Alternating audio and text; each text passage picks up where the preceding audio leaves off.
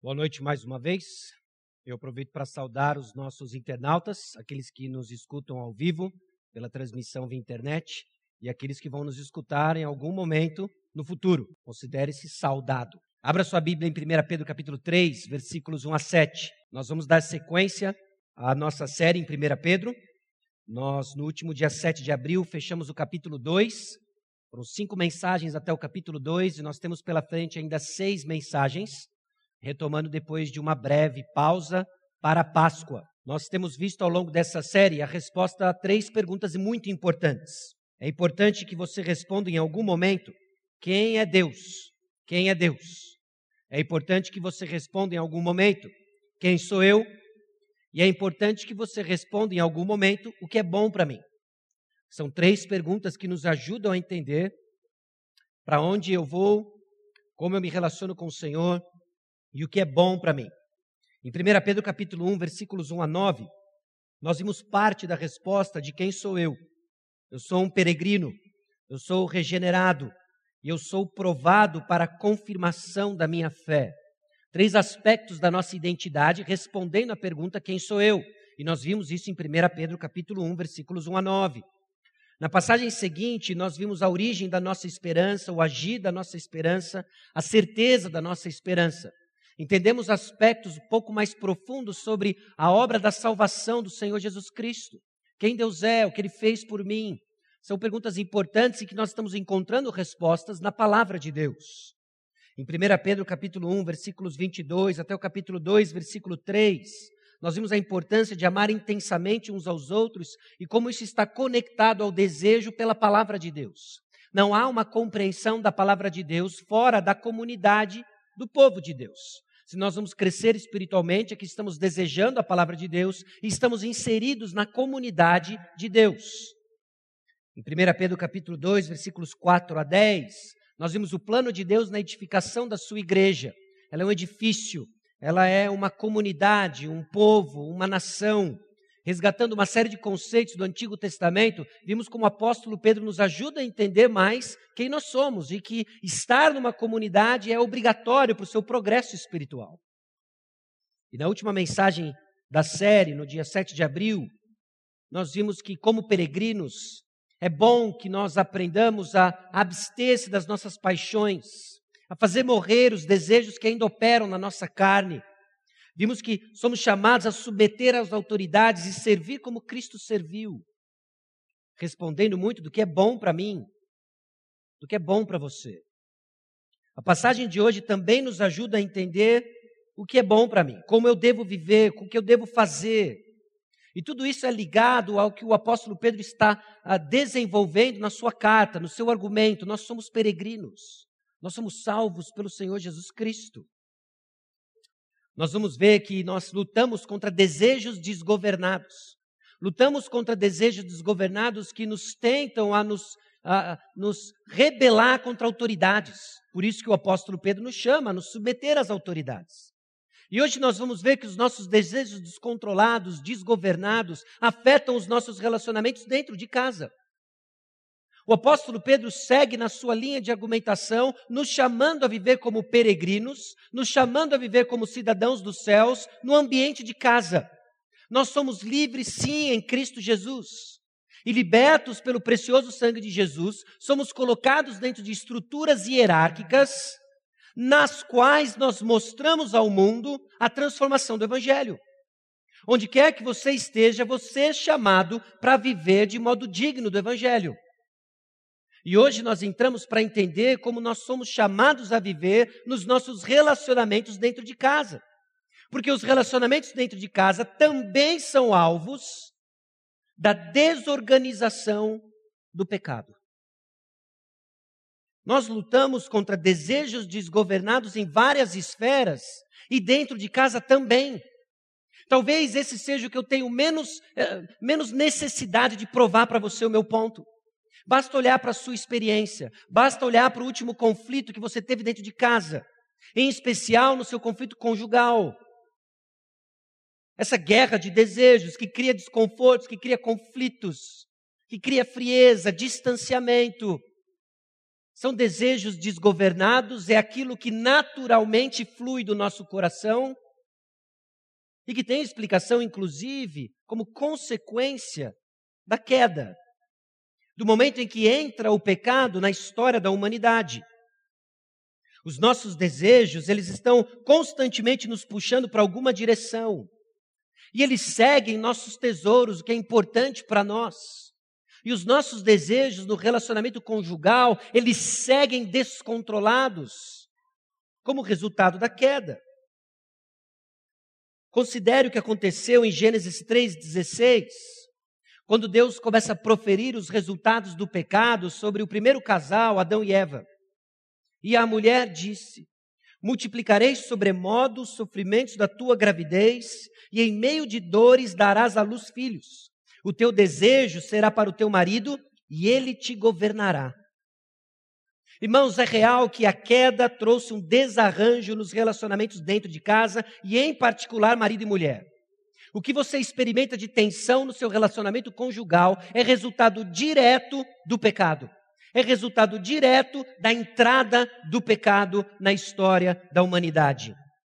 A mulher foi amaldiçoada então com o desejo de controlar seu marido. O marido foi amaldiçoado com o desejo de colocar a mulher no seu lugar.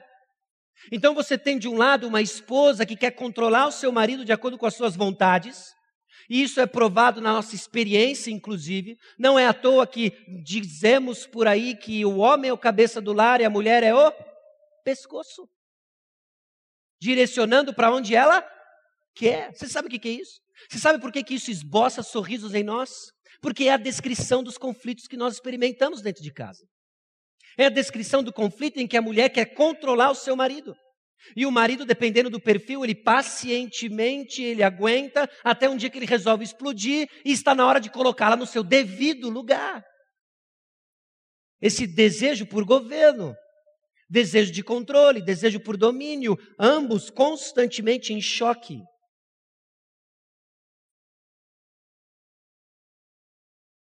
A mulher, ela vai sofrer conflito com seu marido ou ela vai sofrer dominação por ele. Comentando sobre esse estado, essa realidade, que tem sido presente em diversos matrimônios desde Gênesis capítulo 3, este comentarista chega a essa conclusão de que é o que descreve a nossa experiência. Ou ela vai sofrer conflito porque ela tem um desejo de controlar e não consegue, ou ela vai sofrer dominação pelo seu marido, que vai resolver colocá-la no seu lugar. Agora, como é que nós vemos esse desejo de controle?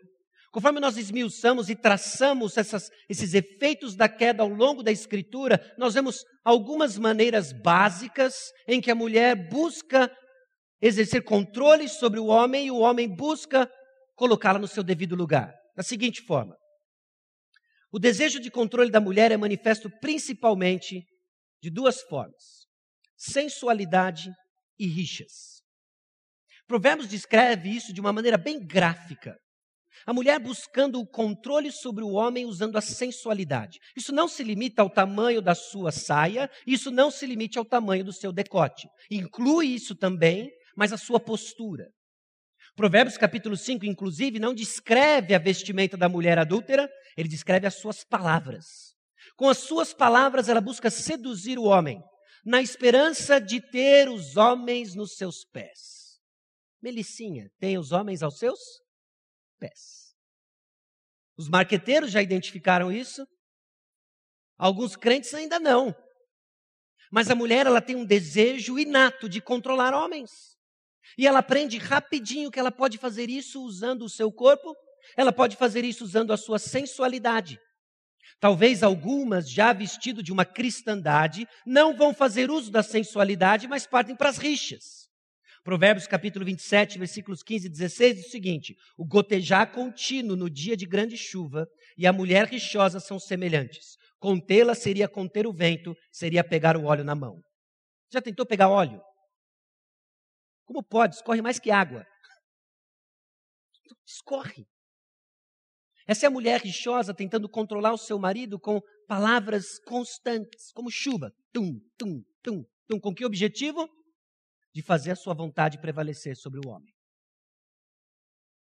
E o homem, por sua vez, como é que ele resolve colocar a mulher no seu lugar? pasme você, com a sensualidade. Esse boi que vai ao matadouro, seduzido pela mulher, ele também entende que pela sensualidade ele mostra que ele domina. São aqueles que colecionam mulheres como troféus. E eles partem à conquista, predadores sexuais. Porque eles querem exercer domínio. E eles se colocam então superiores.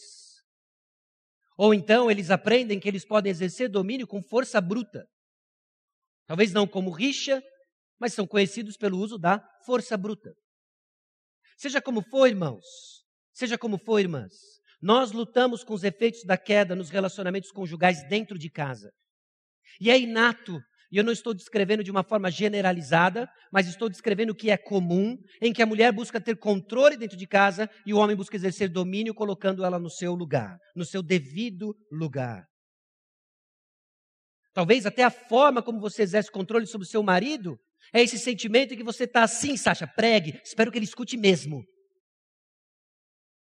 E a forma como você exerce domínio é, é, pastor, ela estava precisando ouvir isso mesmo. Talvez você não vá usar força bruta, talvez você não vá usar sensualidade, mas você é louco, louco para jogar um zap espiritual. E fazer com que a palavra de Deus então sirva os seus propósitos egoístas. E nós vamos ver alguns exemplos disso. A pergunta então que Pedro coloca para nós e começa a modelar a forma como nós pensamos como peregrinos dentro do lar é como que o evangelho reverte os efeitos da queda no relacionamento marido e mulher. O que nós vamos ler agora não são regras de boa convivência matrimonial. O que nós vamos ler agora não são imperativos da ética maranata para você se tornar um padrão entre nós. O que nós vamos ler agora são os imperativos do Evangelho para reverter os efeitos da queda no seu lar, a fim de que o seu lar testemunhe a transformação do Senhor Jesus Cristo. Porque é essa a argumentação do apóstolo Pedro. Então a pergunta é: como que o evangelho transforma o seu desejo de controlar o seu marido? Nós precisamos pensar a submissão não mais de uma maneira medíocre e superficial, mas nós precisamos olhar para o coração. Nós precisamos olhar o que governa o meu coração nesse desejo de controlar o meu marido. Nós precisamos olhar para o coração e perguntar como que o evangelho transforma o meu desejo de colocar minha esposa no seu devido lugar. Como que eu posso mostrar para ela a transformação do Senhor Jesus Cristo? E aí o que nós vamos concluir, espero eu, que o Evangelho nos diz que casamento não é um campo de batalha onde cônjuges procuram alguma trégua. E às vezes essa é a postura que nós assumimos. Nós entramos num relacionamento conjugal entendendo que é um campo de batalhas onde vence quem é mais forte, vence quem controla mais, vence quem domina mais. Nessa disputa de desejos, não é uma queda de braço, não é um ringue, não é um octógono, não é uma quadra, nem de frescobol, nem de tênis. O casamento é um lugar para crescimento cristão e o desenvolvimento da missão evangélica. E por evangélica eu digo a proclamação do evangelho Pare e pense: o casamento que Deus lhe confiou é o lugar onde você irá crescer espiritualmente e é o lugar onde você vai desenvolver a missão que Deus lhe deu. Ok? Então, nós estamos seguindo a sequência do texto e vendo como o apóstolo Pedro coloca cada uma das áreas onde nós estamos envolvidos como esse centro de crescimento cristão, esse centro de desenvolvimento da nossa missão. Ver o casamento de qualquer outra forma vai ser prejudicial, pasme você, ao seu próprio casamento. Enxergar o seu casamento como um meio pelo qual você realiza todos os seus sonhos românticos, todos os seus sonhos sexuais, vai trazer para você frustração. Porque ele não foi projetado para isso. É sim um lugar onde desfrutamos de grande alegria, é sim um lugar onde desfrutamos, inclusive, da bênção que Deus deu ao casamento, isto é, sexo. Mas não é exclusivamente apenas isso. É onde nós crescemos espiritualmente, onde nós proclamamos o Evangelho.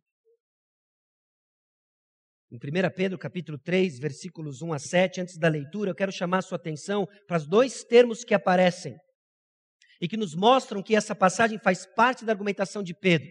Já fiz esse ponto com os irmãos e reitero.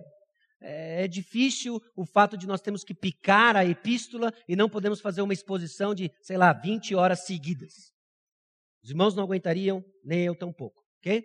Mas Nós temos então que recapitular algumas coisas que o apóstolo Pedro vem desenvolvendo para entendermos então o que ele quer dizer e comunicar para os casamentos aqui representados. Os termos igualmente nos versículos 1 e 7 nos leva de volta ao capítulo 2, versículos 11 e 12. Note no versículo 1: Mulheres, sede vós igualmente. E no versículo 7, maridos, vós igualmente. Igualmente o quê? Ele está seguindo uma linha de argumento que nos leva de volta ao capítulo 2, versículos 11 e 12, que diz o seguinte: Amados, exorto-vos como peregrinos e forasteiros que sois, a vos abstedes das paixões carnais que fazem guerra contra a alma, mantendo exemplar o vosso procedimento no meio dos gentios, para que naquilo que falam contra vós, outros como de malfeitores, observando-vos em vossas boas obras, glorifiquem a Deus no dia da visitação.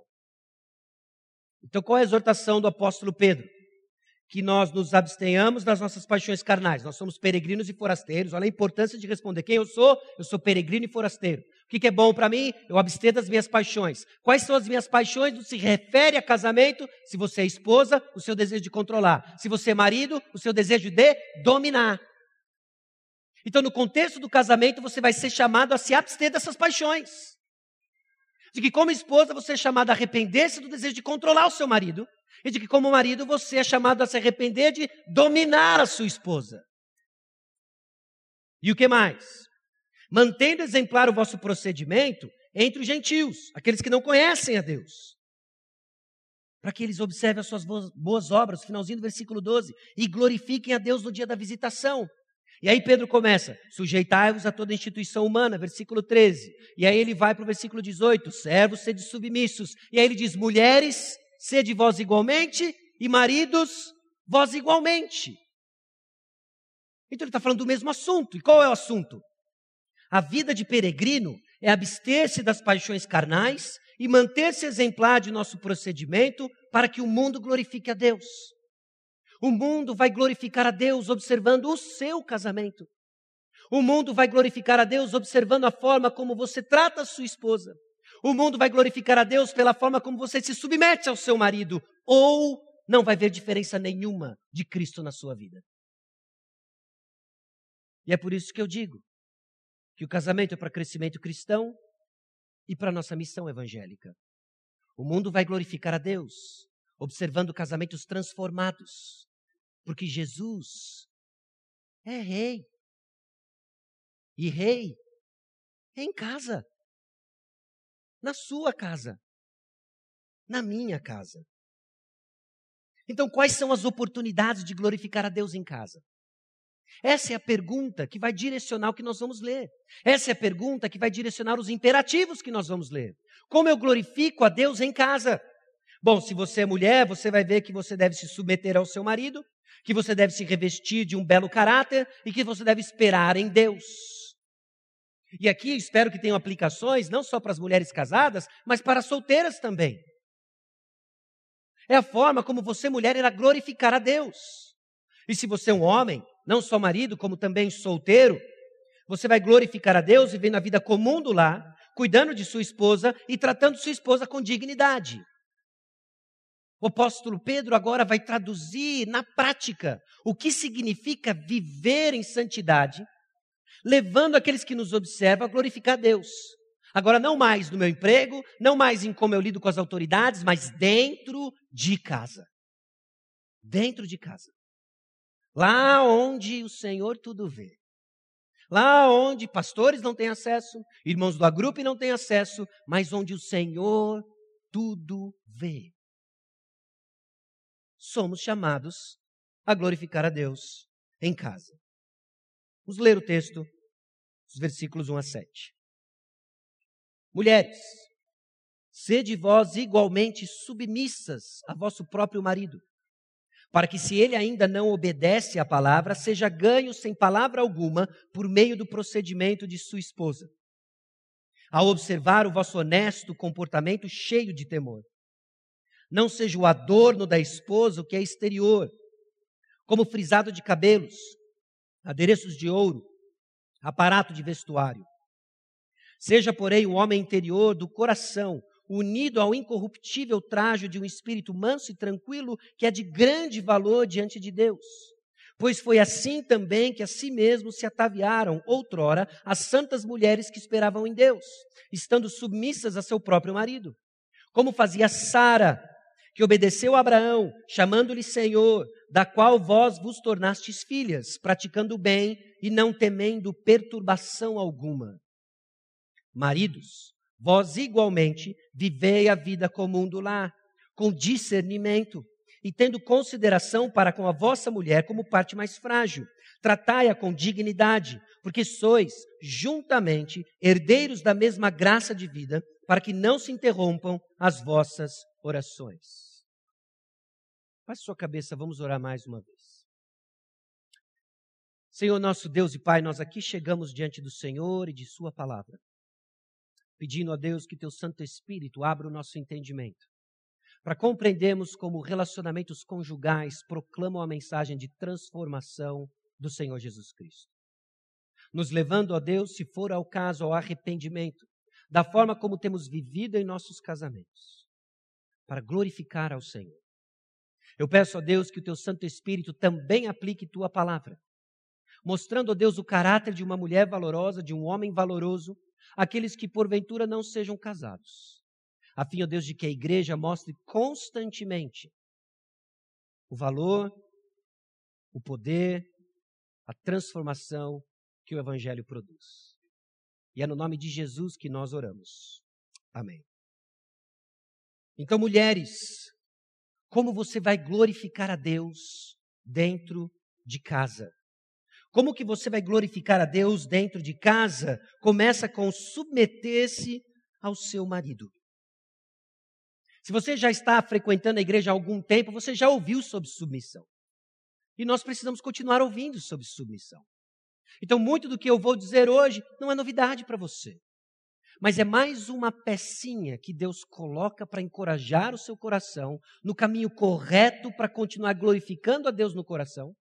Ou talvez seja uma exortação divina para correção de rumos. Porque em algum momento ou outro nós tiramos os olhos do Senhor e deixamos de glorificá-lo dentro de casa. Mulher, você é chamada a submeter-se ao seu marido. Agora, submissão e autoridade são coisas boas, estabelecidas na criação. Hoje são termos quase que pejorativos na nossa sociedade. Quando mulheres são chamadas à submissão, quando nós ouvimos o termo autoridade, é sempre com uma conotação pejorativa. Não é assim na palavra de Deus. Nós precisamos resgatar os termos e entender como Deus os coloca, como Deus os define que não só é um lugar de proteção, como são coisas boas. Submissão e autoridade não é criação dos homens, não é criação de uma sociedade opressora. Submissão e autoridade é a ideia de Deus. No princípio criou Deus os céus e a terra, criador de todas as coisas. E ele que estabelece elas na criação, antes inclusive do pecado. É óbvio que o pecado exerce efeito e é por isso que nós estamos lidando com esse assunto, é por isso que o apóstolo Pedro trata esse assunto. Porque causa desarmonia dentro de casa. Então nós vamos parar e pensar o que que, o que que era o plano original do Senhor, quais são os efeitos do pecado e agora em Cristo Jesus o que ele vai fazer com os meus relacionamentos. O fato é que nós não gostamos de ninguém exercendo autoridade sobre nós. Inclusive seu marido. O fato de que ele resolve então exercer liderança dentro de casa causa em você um desconforto e a tentação constante de rejeitar, porque você luta com uma paixão dada para você em Gênesis 3,16, de controlar as coisas. Controlar o seu marido, controlar os seus filhos, o curso da história deles. E é por isso que essa alma está cansada, porque não tem como controlar marido, filhos e circunstâncias. E é uma briga sem vitória. Cansa. Cansa. É como se nós estivéssemos tentando empurrar um ônibus atolado sozinho. Vai cansar. E nós persistimos empurrando, persistimos empurrando. Vai cansar. Porque não é essa a nossa tarefa.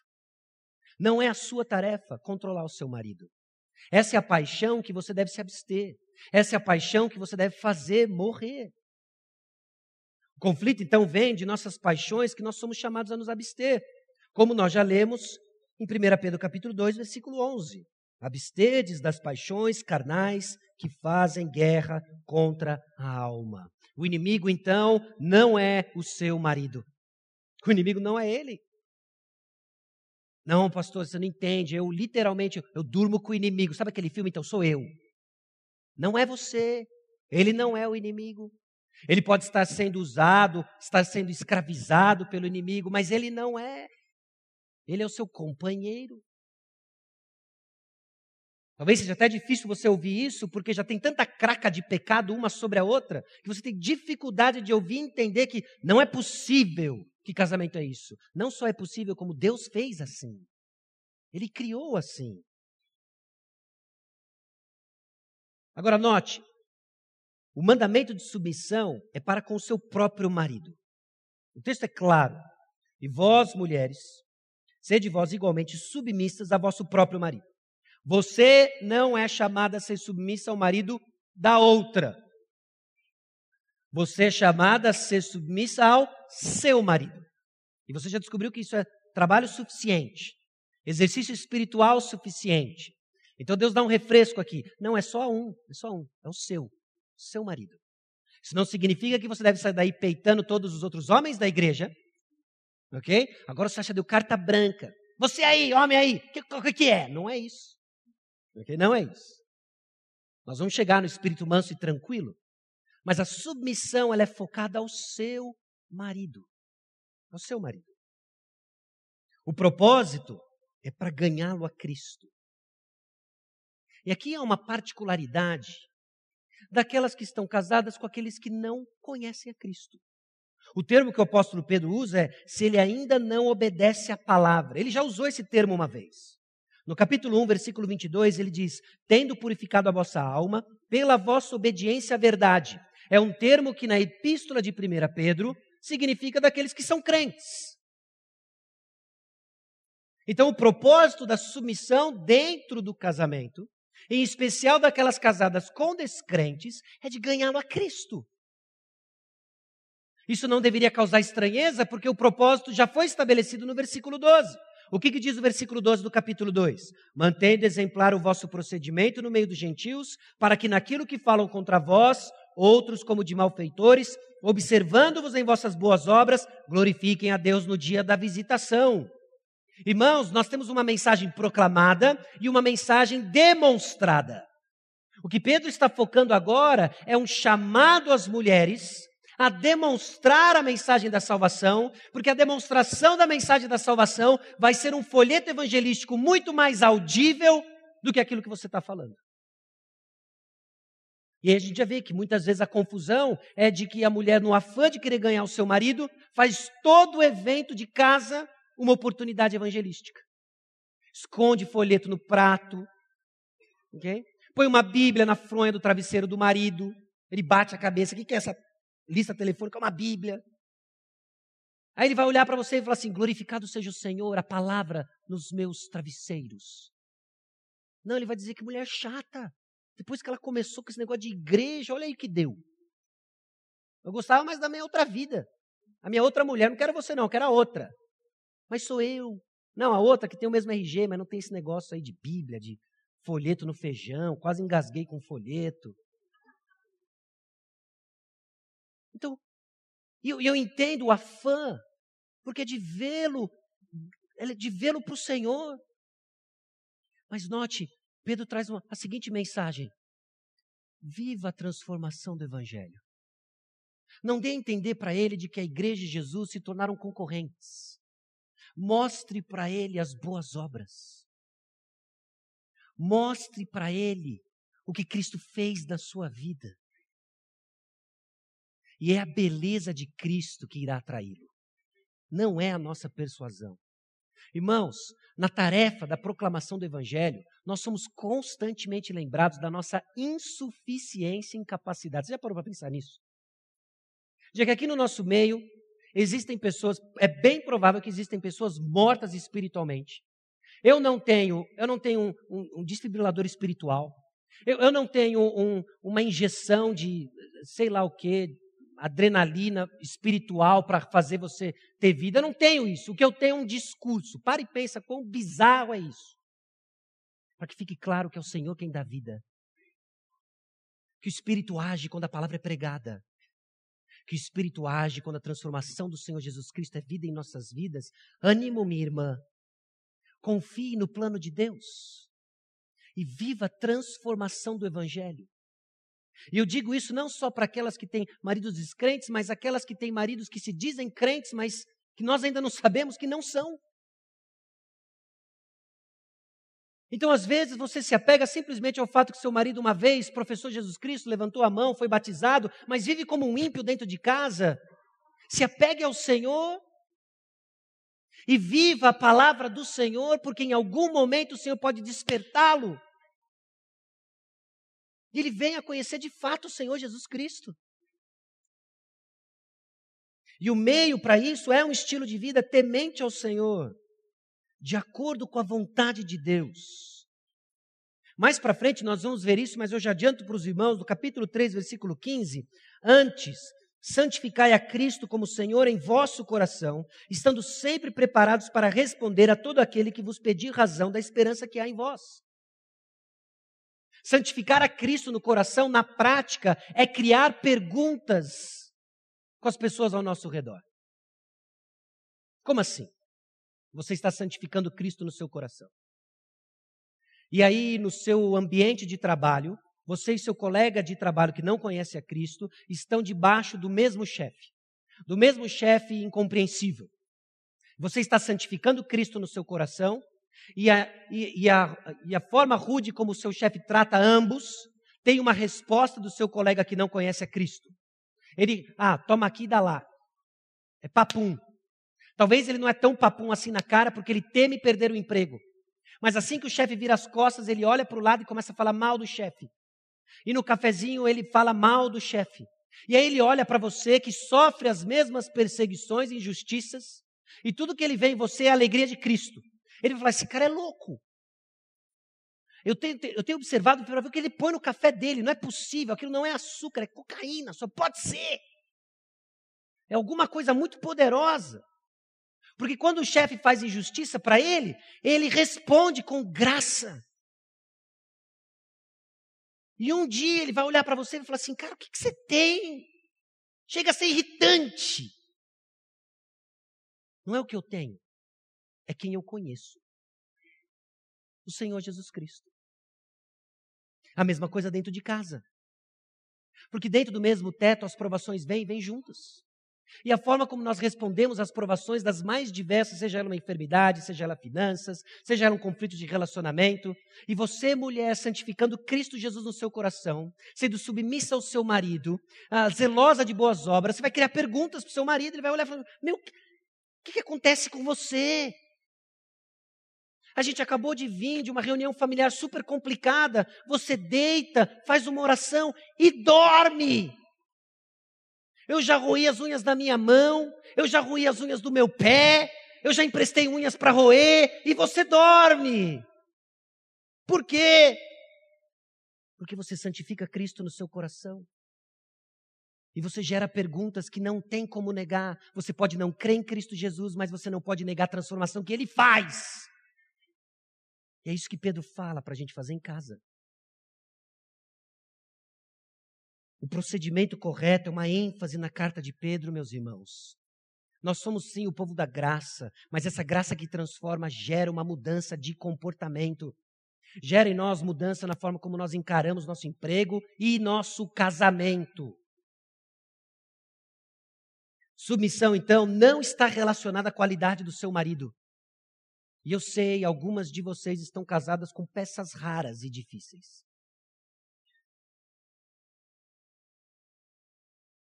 Sua submissão não tem a ver com a qualidade do seu marido. Tem a ver com o Senhor.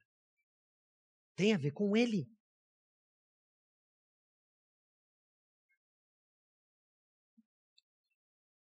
revista-se de um belo caráter.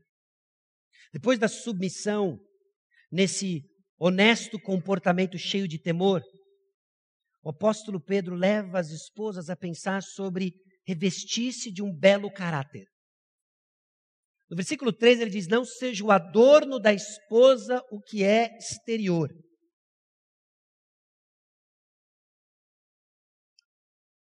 Note, Deus não é contra a beleza física, ok? Porque ele criou a beleza física. Mas agora a ênfase que ele coloca é que você saia da superficialidade da beleza física e comece a observar a verdadeira beleza que é de caráter. E se você vai glorificar a Deus dentro de casa, você vai submeter-se ao seu marido e você vai agora revestir-se de um belo caráter. De um belo caráter. Que a sua beleza, então, não seja externa. E aí no versículo 3 ele lista características físicas naturais, não são as belas cores do seu cabelo, as belas cores dos seus olhos, o formato do seu rosto, não é isso. Não seja o seu penteado sofisticado, não seja suas joias e bijuterias finas, e não seja suas roupas e acessórios diversos. Mas, infelizmente, é onde existe a ênfase na nossa sociedade e que desavisadas irmãs compram um estilo de vida. Um estilo de vida cuja ênfase é o exterior. O Brasil segue na liderança, na, na vice-liderança de cirurgias plásticas. Meus irmãos, não deve ser assim entre nós. Porque o nosso foco não está no que é exterior. Milhões, bilhões são investidos na indústria dos cosméticos. Não deve ser assim no nosso meio. De novo, não é desprezar o seu cuidado e a sua aparência por completo, mas é ter o foco correto. E o apóstolo Pedro nos chama a um belo caráter.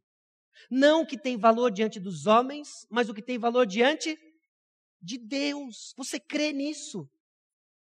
O Evangelho do Senhor Jesus Cristo operou em você essa mudança, cujo foco não é mais o exterior, mas é o interior.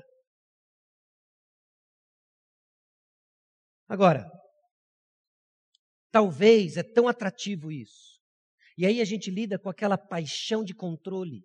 Porque de alguma forma, se você impressionar os homens ao seu redor, ou até mesmo as suas amigas. Você ganha a admiração que você tanto procura, você controla alguma coisa, esquece isso. Esquece isso, faça morrer isso. O chamado é para ter um caráter bonito. Então, cuidado com a pressão colocada pela mídia. Irmãs, com solidariedade cristã, porque existe uma pressão sobre vocês absurda da, da, do corpo que você deve ter, do peso que você deve ter, do, da aparência que você deve ter. E às vezes o que colabora, inclusive, é a cobiça do seu marido. E no afã, talvez, de tentar manter esse casamento junto, você entra nessa busca frenética de manter a sua aparência para que ele pare de olhar para o lado ou para que ele pare de pecar secretamente com pornografia. Você não precisa competir com as mulheres da rua, você não precisa competir com a mulher da pornografia. Viva temente, temente ao Senhor, desenvolvendo um belo caráter. Porque se você entrar nessa, de segurar o seu casamento pela beleza física. Não importa quantas cirurgias plásticas, plásticas você faça. Não importa quanto de cosmético você gaste. Não importa se vai ser Herbalife, Mary Kay, Natura, Avon. Não importa. Um dia a casa cai. E se foi construído nisso, ele vai olhar para você. Pô, você é legal, mas o amor acabou. Não é que o amor acabou. Aquilo que você sempre buscou não está mais aqui. Invista num belo caráter. Porque esse é progressivamente mais belo. Progressivamente mais belo.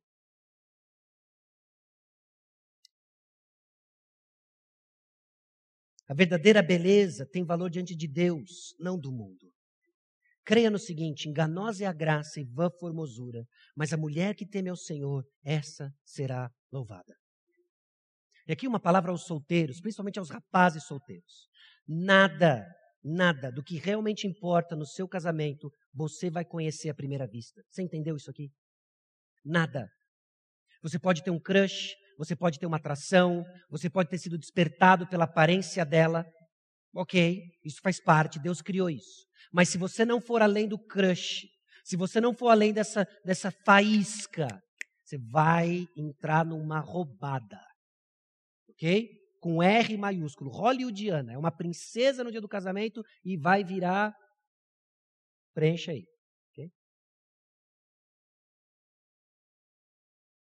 Então, que seu interior seja unido a um espírito manso e tranquilo, ao invés de rixoso e barulhento. Note que ele diz no versículo 4: Seja, porém, o homem interior do coração unido ao incorruptível, traje de um espírito manso e tranquilo, que é de grande valor diante de Deus. Desenvolva um espírito submisso marcado por uma presença calma. Isso não tem a ver se você é extrovertida ou tímida. Isso não tem a ver se você gosta de falar. Isso tem a ver com uma presença calma. É alguém que entra no ambiente e a calma é estabelecida.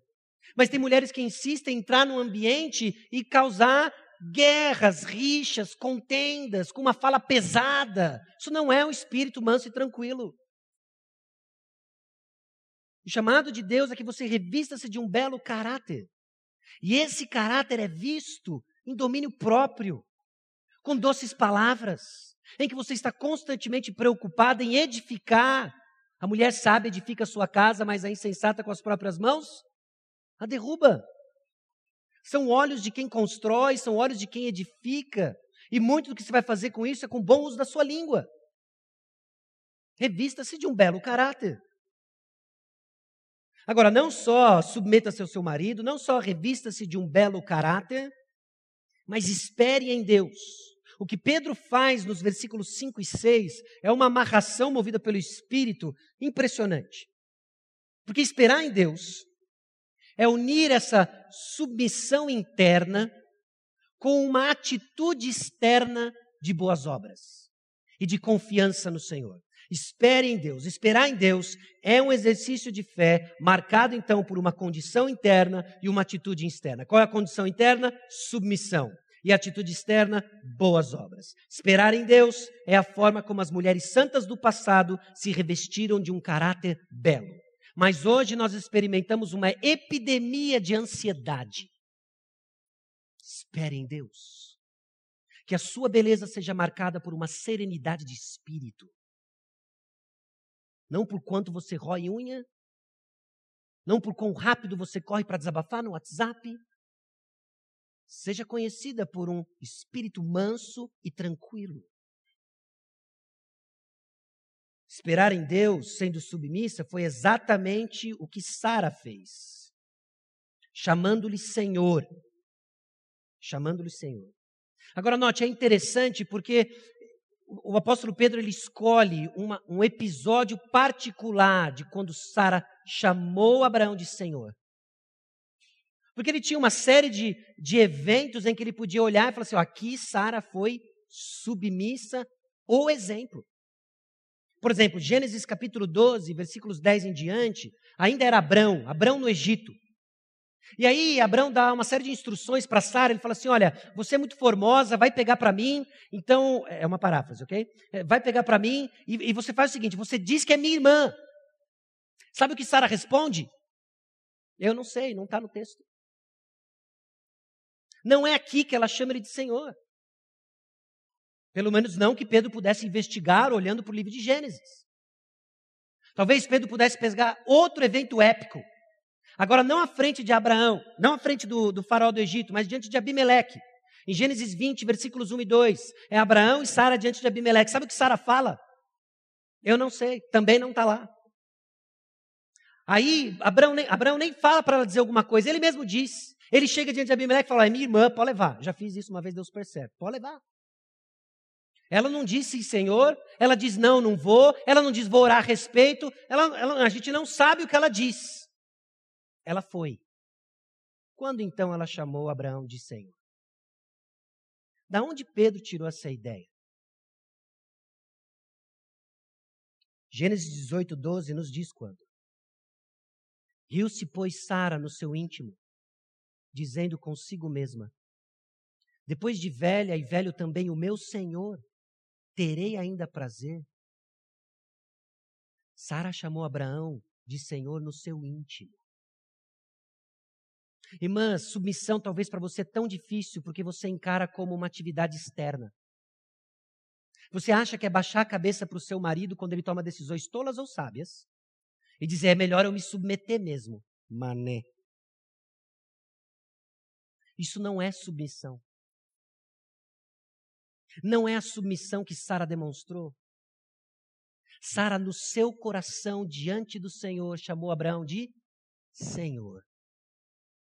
Submissão é uma condição interna, vista na forma como você responde ao seu marido, visto na forma como você fala sobre ele para as outras pessoas, visto no seu sarcasmo com ele, nas suas indiretas, no seu desejo de controlar, neste caso, em submissão. Submissão é uma condição interna do coração. A submissão não é então conformar-se com essas decisões tolas ou não do seu marido com um sorriso amarelo. Submissão não é buscar o Senhor para que ele trabalhe no coração desse mané que você casou. Submissão é uma condição de coração de respeito ao marido por causa do Senhor. Visto numa atitude externa de boas obras e confiança no Senhor sem ansiedade. Era porque Sara chamava Abraão de Senhor no seu coração, que diante do Faraó e diante de uma ameaça terrível de se tornasse a próxima vítima do harém do Faraó, ela foi. Por quê? Porque ela era submissa ao seu marido e ela confiava no Senhor. Então, destemidamente, ela foi. Era porque Sara chamava Abraão de Senhor no seu coração, que diante de Abimeleque ela foi, confiando no Senhor.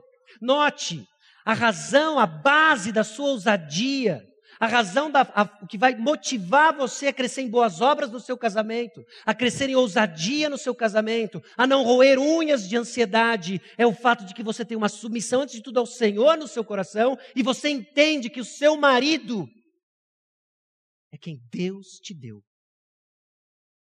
Confie. Irmã, é uma atividade espiritual. É uma atividade espiritual. Esta submissão, então, como condição interna, irá levar você à prática de boas obras e um coração confiante. Ao contrário de uma condição de fatalismo, é assim mesmo, né? A gente é crente, tem que se submeter. Mas eu não sei, não. Isso é um fatalismo. Isso não tem valor algum diante de Deus. Não é essa a vontade de Deus para a sua vida, minha irmã. A vontade de Deus para a sua vida é de ter essa submissão no coração evidenciada numa disposição, ao contrário dessa condição de fatalismo, evidenciada numa disposição preguiçosa de servir em casa e um coração cheio de ansiedades. Ai, o que vai ser agora? O que ele vai decidir? O que ele vai inventar agora? Será que ele vai fazer X? Será que ele vai fazer Y? E vive roendo unha. Você não entendeu ainda. Você não pode controlar o fulano. Você pode confiar no Senhor. Você pode crescer em submissão dizendo: Ele é o meu Senhor. Porque o meu Senhor me deu ele. E eu vou crescer agora com o espírito manso e tranquilo. E agora eu vou esperar em Deus. E sabe o que é esperar em Deus? Não é cruzar os braços e esperar cair um raio na cabeça dele. Não é isso.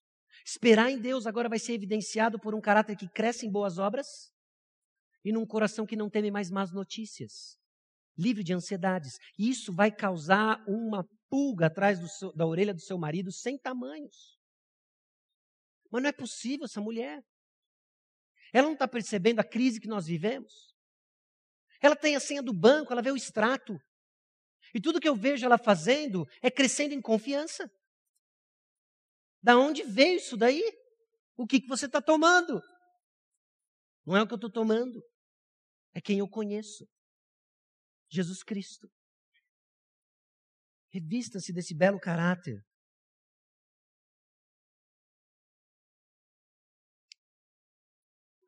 Homens, glorifiquem a Deus em casa. É interessante, talvez você já fique assim um pouco encafifada, por que, que, por que, que Pedro gastou seis versículos falando para as mulheres e um só para os homens? Né? Em parte, isso tem a ver com a própria sequência que Pedro vem desenvolvendo em focar naqueles que estão sujeitos a autoridades. Então ele passa bastante tempo falando sobre aqueles que estão sujeitos a autoridades, do versículo 13 até o versículo 17, e depois ele fala bastante aos servos que estão submissos aos senhores, dos versículos 18 a 25. E agora então, ele vai falar para os maridos. Ele tem uma palavra para os maridos, porque nós homens podemos glorificar a Deus, nós homens somos chamados também para glorificar a Deus. E como que nós glorificamos a Deus em casa? Igualmente, lembre-se, nós temos que abster das nossas paixões e crescer em boas obras. No nosso caso, no caso dos homens, é viver a vida comum do lar. Você já reparou na tendência natural do homem de se desconectar do andar da casa? De chegar em casa e. Hã? Hã? Você precisa conversar com seu filho. Hã? Eu ouvi muitos risos em soprano e contralto. Os homens ainda não entenderam isso. Mas é o que a gente faz. Nós temos essa tendência de naturalmente nos desconectar das coisas de casa. E aí o Pedro diz o seguinte: olha, nós vamos glorificar a Deus vivendo a vida comum do lar. Nós temos que educar nosso coração pela graça de Deus a participar das coisas de casa. Homens são chamados então a viver a vida comum do lar com discernimento. Com discernimento. Você irá glorificar a Deus participando ativamente da vida da casa, e esse discernimento não é um conhecimento analítico ou religioso da sua esposa, mas uma familiaridade pessoal que leva a um cuidado amoroso, seja no quarto, na intimidade do casal, ou em outras atividades do casamento. É alguém que busca conhecer a sua esposa. Não, Sasha, você, você não está entendendo. É impossível conhecer as mulheres. Eu sei, isso não se aplica a você. Você não é chamado a conhecer as mulheres. Você é chamado a conhecer a sua esposa. Já vai ser trabalho para o resto da vida até que a morte separe, fica tranquilo. Okay? Não vai faltar serviço.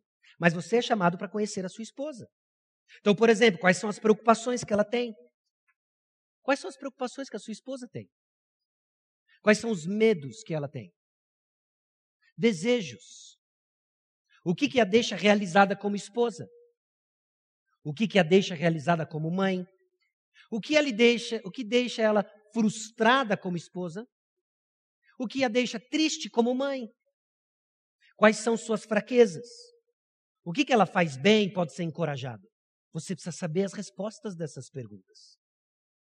E para isso você precisa viver a vida comum do lar, atentando e observando, com discernimento. Irmãos, discernimento não é uma característica de personalidade. Discernimento é uma característica espiritual que nós somos chamados a desenvolver. Então, alguns homens aqui precisam despertar para o fato que você precisa sacar as coisas que acontecem em casa. De que não cola mais, fica, ah, não, não entendi, ah, não sei. Você precisa começar a saber. Você precisa começar a saber para liderar a sua esposa. Porque você não vai liderar ninguém se você não sabe onde ela está, nem para onde ela tem que ir. Então você concorda comigo que para liderar a sua esposa você precisa conhecê-la? Como ela está? Cara, como é que está sua mina hoje? Essa é a pergunta. Português claro. Como é que está sua mina hoje? Eu não sei. Faça perguntas. Eu não sei quais perguntas, eu repito. Anota aí. Mina, quais são suas preocupações? Mina, quais são seus medos? Mina, quais são seus desejos? Não só essas coisas, mas eu digo inclusive as triviais. Ok? Eh, como é que foi a sua semana atrás de um presente? Não, meu filho que se vire. Meu, ele tem oito meses. Como é que você fez? Como é que você fez? Você sabe que sua esposa gosta, a cor das coisas que ela gosta, não, ela muda sempre. Eu já descobriu alguma coisa, ela muda sempre. Legal. Muda sempre. Então escolhe alguma coisa e manda bala. Talvez seja mais fácil no seu caso. Ok? Mas você precisa saber. Para isso, então, você vai precisar de discernimento, para entender como viver dentro de casa de acordo com a vontade de Deus. Irmãos, homens, nós precisamos de discernimento, nós precisamos de sabedoria para saber como nós devemos viver em casa. Seu chamado. O Evangelho. Então, viva a vida comum do lar. Não só a vida comum do lar de entender as coisas, mas é interessante como esse termo traz, inclusive, uma conotação sexual. De participar e comparecer sexualmente em casa. E sabe qual é o drama do negócio aqui? Para os jovens que vivem ardendo, a gente tem que dizer, tem que esperar, tem que esperar, segura o seu desejo. E para aqueles que são casados, a gente tem que falar, meu, vamos lá, vamos lá. Isso é uma atividade espiritual. E é, meus irmãos, a Bíblia fala sobre sexo. A Bíblia fala sobre sexo, mas ela coloca no contexto de relacionamento.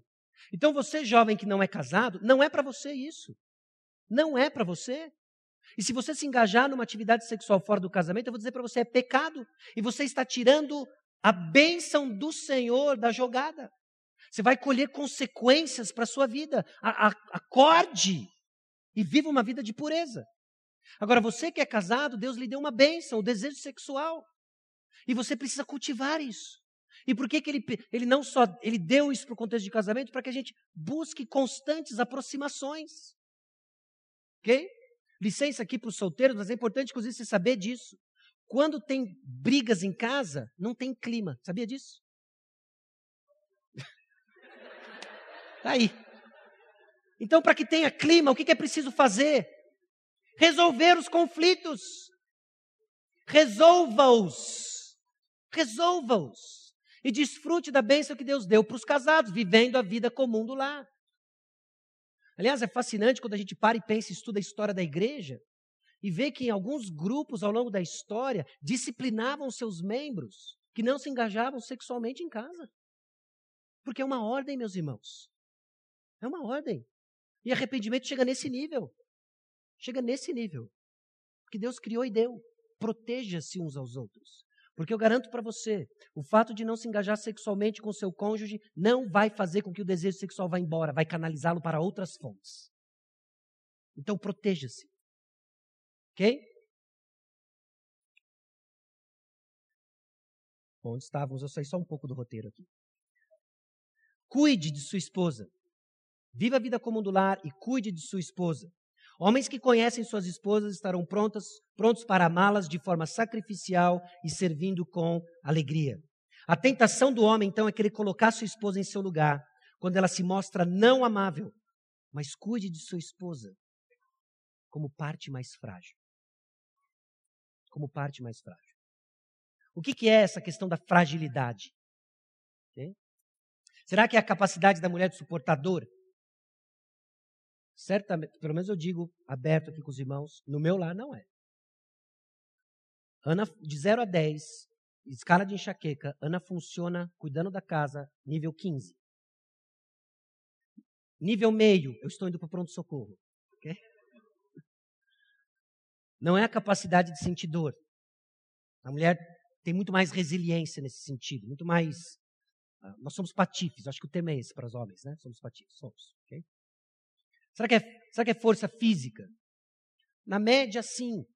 Mas todo ciclo olímpico eu fico impressionado com aquelas norte-coreanas levantando peso, já viu? Eu falo, misericórdia. Não consigo nem contar quanto tem de peso lá, quanto mais levantar isso aí. Então, algumas são bem fortes. Mas eu creio que o vaso frágil tem a ver com a posição de submissão que a mulher tem. Ela está numa posição de fragilidade, sofrendo as consequências da decisão que você toma.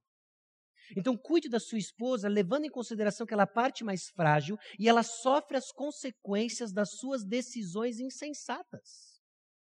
Você não decide mais por si só, você decide também pela sua esposa, pelos seus filhos. Então, leve isso em consideração.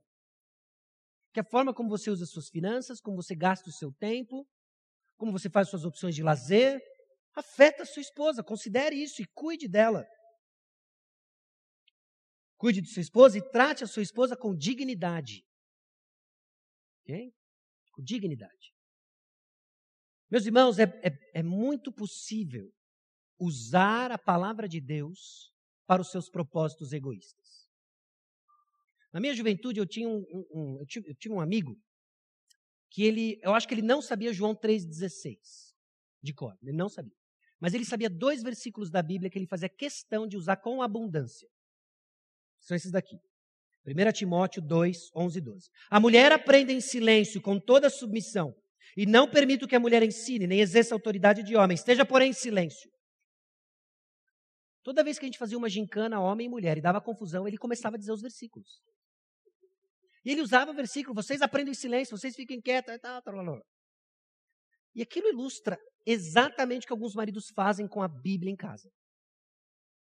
Em que você pega as, as passagens que foram deixadas por Deus para moldar o caráter de Cristo na vida da sua esposa e você usa como zap para ter o que você quer. Quando você vê que a sua esposa está começando a sair das rédeas e vai te causar problemas, você tira um Efésios 5 e você joga. E vós, mulheres, sede submissas. Estou exortando no Senhor.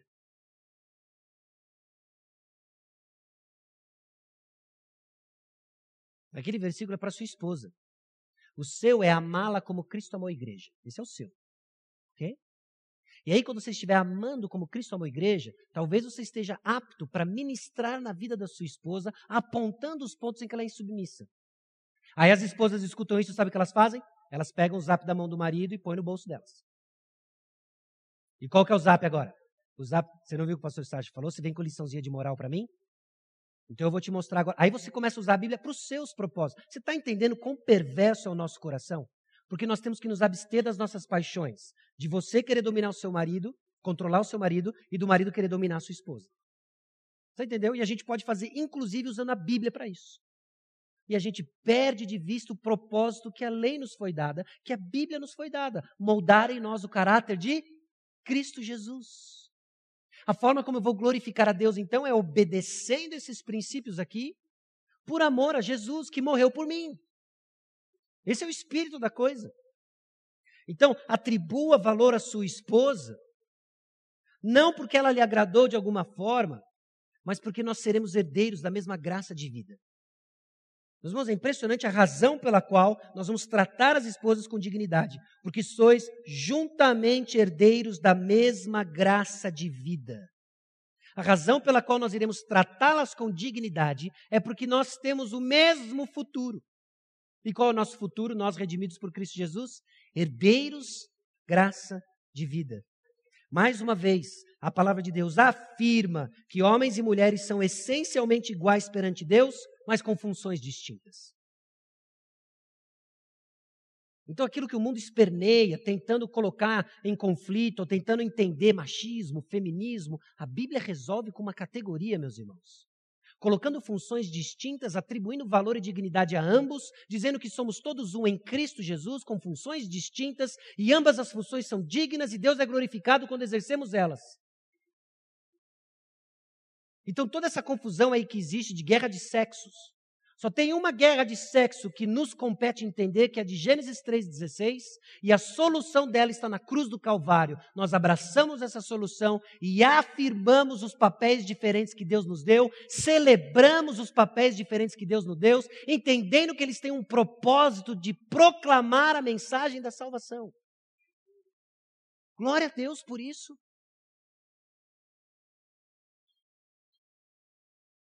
Então, homens, glorifiquem a Deus em casa, vivendo a vida comum do lar, cuidando de suas esposas, tratando-os com dignidade, e note o final do versículo 7, para que não se interrompam as vossas orações. Se não glorificarmos a Deus em casa, a sua oração não passa do pé direito do seu lar.